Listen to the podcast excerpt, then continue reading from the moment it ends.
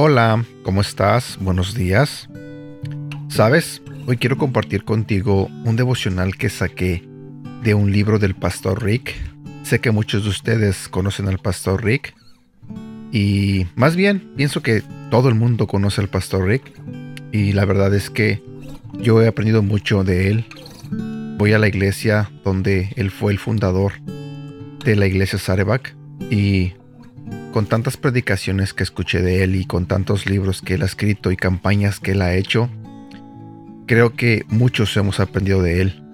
Así que este devocional fue escrito por él. El devocional de hoy se titula Asumiendo el carácter de Dios. La gente a menudo usa la frase de tal padre, tal hijo, para referirse al parecido familiar. Cuando la gente ve la semejanza con mis hijos, me complace. Dios quiere que sus hijos también lleven su imagen y semejanza. La Biblia dice, ponerse el ropaje de la nueva naturaleza, creada a imagen de Dios y en verdadera justicia y santidad. Eso lo dice el libro de Efesios capítulo 4 versículo 24. Déjame ser absolutamente claro, nunca te convertirás en Dios, ni siquiera en un Dios con letra minúscula. Esa mentira orgullosa es la tentación más vieja de Satanás. Satanás les prometió a Adán y a Eva que si ellos seguían su consejo, serían como Dios. Eso lo puedes encontrar en el libro de Génesis capítulo 3 versículo 5. Muchas religiones y filosofías de la nueva era aún promueven esta vieja mentira de que somos divinos o podemos convertirnos en dioses. Este deseo de ser un Dios aparece cada vez que intentamos controlar nuestras circunstancias, nuestro futuro y la gente a nuestro alrededor. Dios no quiere que te conviertas en un Dios. Él quiere que te vuelvas piadoso, asumiendo sus valores, actitudes y carácter. Estás destinado a quitarte el ropaje de la vieja naturaleza, la cual está corrompida por los deseos engañosos. Efesios capítulo 4 versículo 22. El objetivo final de Dios para tu vida en la tierra no es la comodidad, sino el desarrollo de tu carácter.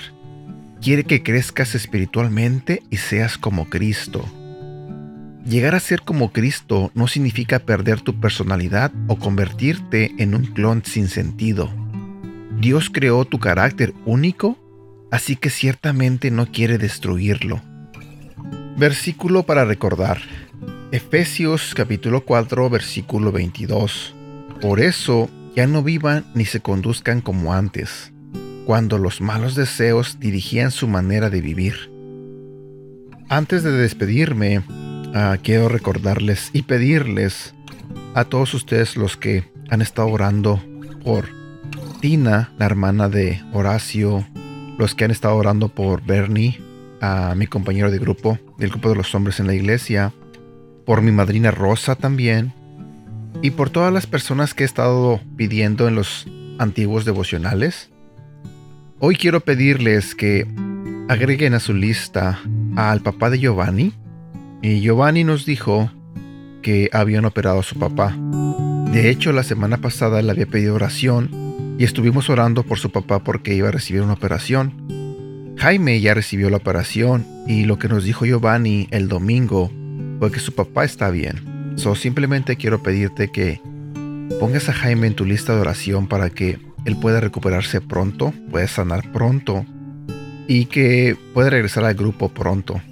Así que te pido por favor que me sigas ayudando a orar por estas personas y también por los jóvenes, por supuesto, porque yo tengo dos hijas y muchos de ustedes tienen hijos que ustedes saben que ellos están expuestos a muchos riesgos y peligros.